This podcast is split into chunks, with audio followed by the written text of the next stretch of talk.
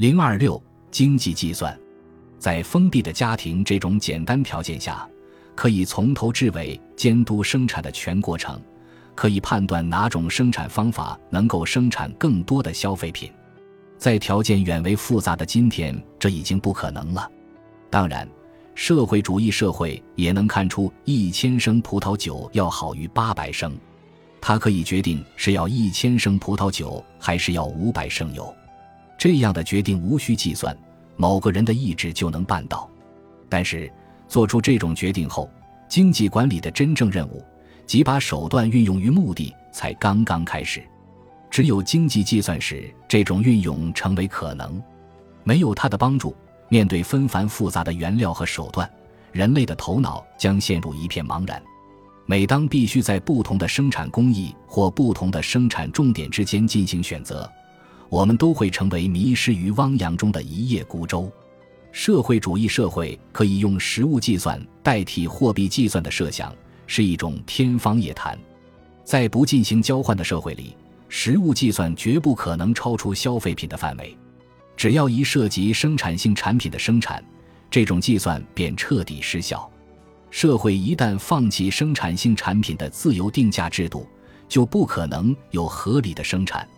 从生产资料私有制和使用货币每脱离一步，就离合理的生产远了一步。也许可以忽略以上所言，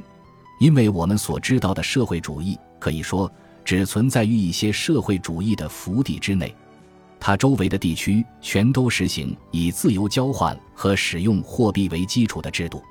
在这个意义上，我们甚至可能赞同另一种难以成立的社会主义观点，即资本主义体系中的国有化和市有化企业不是社会主义。价格自由的制度环境为这些企业的经营提供了支持，以至于他们没有表现出社会主义经济行为的本质特征。在国有和私有企业中，仍然有可能推进技术进步，因为有可能观察到国内外同类企业的类似的技术进步的效果。在这些企业中，同样有可能确定企业重组的益处，因为大的社会环境仍然是以生产资料私有制和货币的使用为基础。他们同样有可能从事簿记和计算，而对于纯粹社会主义环境下的企业来说，这是不可能的。没有计算就不可能有经济活动，社会主义制度下不可能进行经济计算，所以在社会主义制度下不可能有我们所说的那种经济行为。在一些无足轻重的小事情上，仍然有可能存在理性行为，但说到合理的生产，大体可以免谈。没有合理的标准，就不可能自觉地从事经济的生产。有可能在一段时间内。数千年积累起的经济自由传统会维持经济管理的记忆，使其不致彻底解体。人们倾向于保留老办法，并非因为他们合理，而是因为他们被传统神圣化了。同时，变化的环境会使他们变得不合理，他们将变得不经济。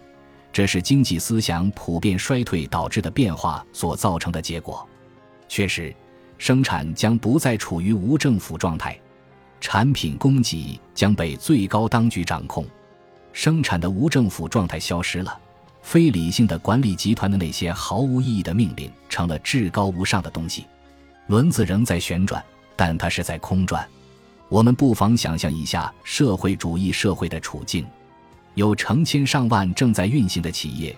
其中少数企业生产直接用于消费的产品，多数企业生产资本品和半成品。全部企业被紧密地联系在一起，每个产品在被消费之前，要经过这些企业构成的整个链条。然而，在所有这些过程的持续压力之下，经济管理部门将失去真实的方向感。他没有办法确定某一特定的工作是否真正必要，用于完成这项工作的劳动和原材料是不是浪费。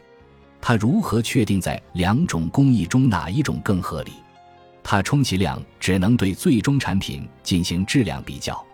但是对生产成本进行比较的可能性小之又小。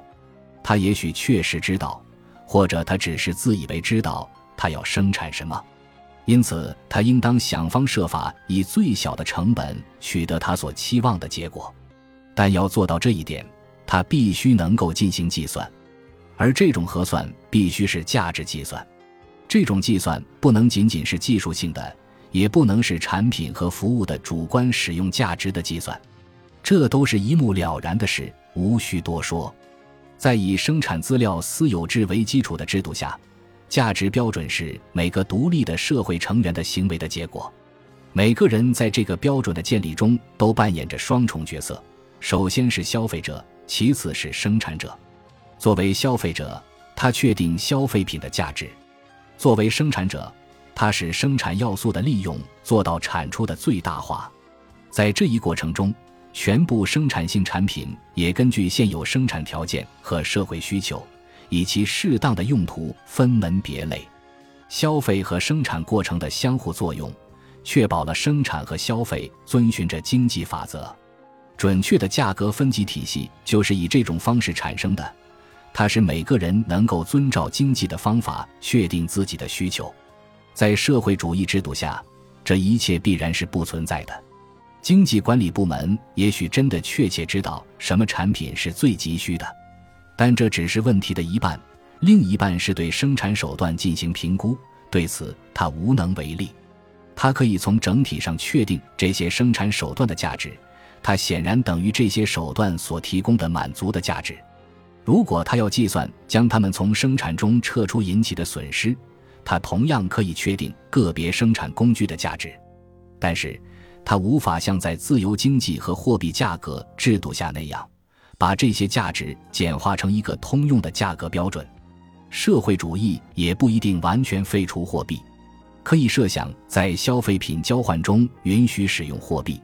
但是由于各种生产要素的价格不以货币来表示，货币就无法在经济计算中发挥作用。例如，假设社会主义国家正在筹划一条新铁路，新铁路有好处吗？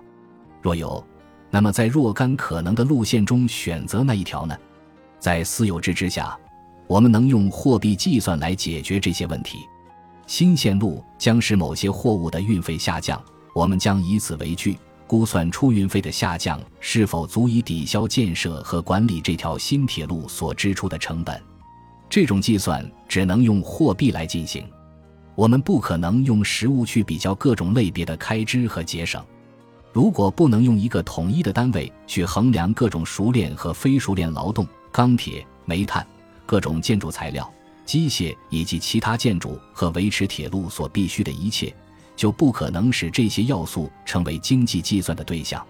只有当我们必须考虑的全部产品都能够折算成货币，我们才能制定系统的经济计划。诚然，货币计算有其不完善之处，诚然，它有内在缺陷。可是我们没有更好的替代手段，在健全的货币体系下，它满足了实际需要。如果放弃它，就绝对不可能有经济计算。这不是说社会主义社会完全是一只无头苍蝇，他对拟建的企业做出赞成或反对的决定，并发布政令。但是这种决策充其量只能以模糊的评估为基础，它不可能以准确的价值核算为基础。确实，一个停滞的社会无需这种计算，在那里经济活动只是简单的重复。所以，如果设想社会主义的生产体系是以它所取代的自由经济制度的最后状态为基础，以后也不会再发生变化，那么我们确实可以设想一个理性的和经济的社会主义。但这只在理论上说得通，绝不会有停滞的经济体系。事物是不断变化的，停滞状态是一种理论假设，这种假设有助于人们思维。但在现实中并不存在其对应物，更何况，由于伴随着收入平等化的向社会主义过渡必然改变消费和生产的整个背景，所以根本不可能维持社会主义与交换经济的最后状态的联系。于是，我们将看到这样一种社会主义：它没有经济计算的罗盘，穿行于可能的和可以想象的充满经济变数的汪洋之中，从而。全部经济变化将涉及各种活动，对这些活动的意义既不能事先预见，也不能事后确定，一切都在冒险。社会主义是对理性经济的否定。本集播放完毕感谢您的收听喜欢请订阅加关注主页有更多精彩内容。